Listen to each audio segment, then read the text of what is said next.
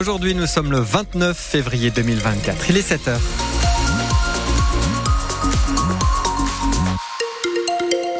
Si vous circulez dans le secteur de Bethany, au niveau de la rue Jules Ferry, du chemin des Bouchers, des flammes ont été aperçues en cette fin de nuit. Les pompiers se sont rendus sur place. Des gens du voyage brûlent des câbles pour en récupérer euh, le cuivre. Plus de peur que, que de mal. Donc, euh, dans ce secteur. Et puis, côté météo, le ciel est généralement couvert. On a entre 0 et 5 degrés en ce moment. Les prévisions complètes en fin de journal. Bonjour Margot Turgy. Bonjour Olivier, bonjour à tous. Un témoignage fort ce matin sur France Bleu Champagne-Ardenne. Témoignage d'Admira, 19 ans, Sabina, 20 21 ans, et Beshra Messa, 28 ans. Trois sœurs arrivées en France toutes petites depuis leur Kosovo natal.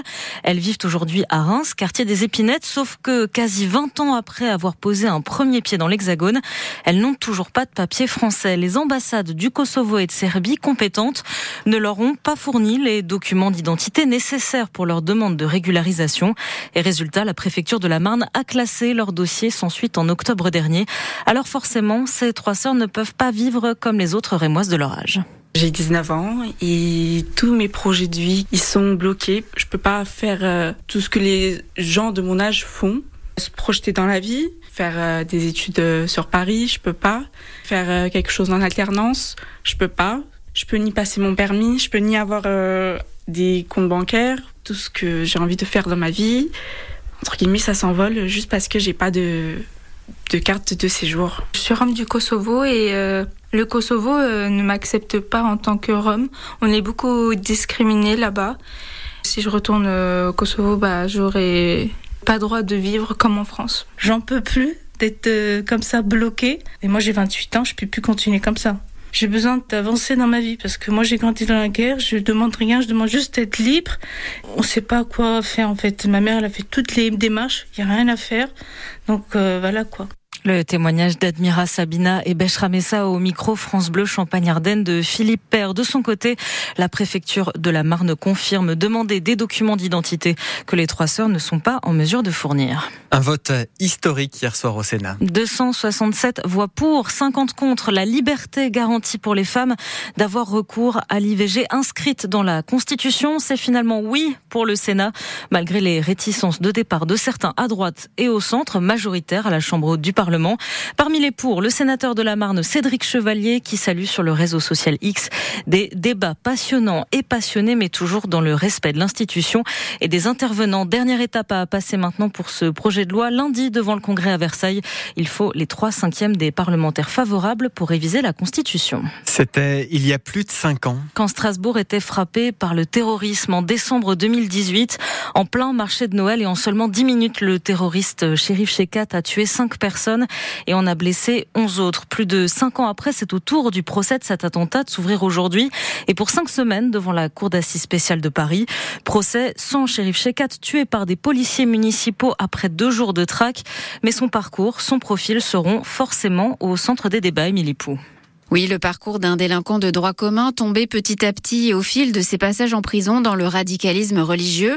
Shérif Shekat est encore adolescent lorsqu'il est condamné la première fois pour des vols, placés d'abord en centre éducatif fermé. Les vols se font de plus en plus nombreux et de plus en plus violents. Le Strasbourgeois enchaîne les condamnations, 25 en tout, en Alsace, mais aussi en Suisse et en Allemagne. Thomas Röder était son avocat commis d'office à l'époque. Il n'y a rien eu de remarquable. Je n'ai pas noté de signes distinctifs. L'administration pénitentiaire non plus. Il était le petit criminel classique. Dès 2015, pourtant, les autorités pénitentiaires remarquent qu'il s'est radicalisé, qu'il tente même de faire du prosélytisme en prison. L'homme est ainsi fiché S à sa sortie en 2016. Les gendarmes s'intéressent également à lui en 2018. Shérif Shekat est alors soupçonné d'avoir participé avec trois complices à une expédition punitive sanglante à Egbolsheim.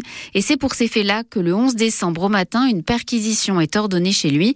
Shérif Shekat n'est pas là, mais les forces de l'ordre découvrent un arsenal ainsi que le numéro de téléphone d'un certain Audrey Mondjei. Audrey Mondjei, principal accusé euh, du procès, il est suspecté d'avoir fourni des armes aux terroristes du marché de Noël de Strasbourg. Trois autres hommes seront jugés à ses côtés.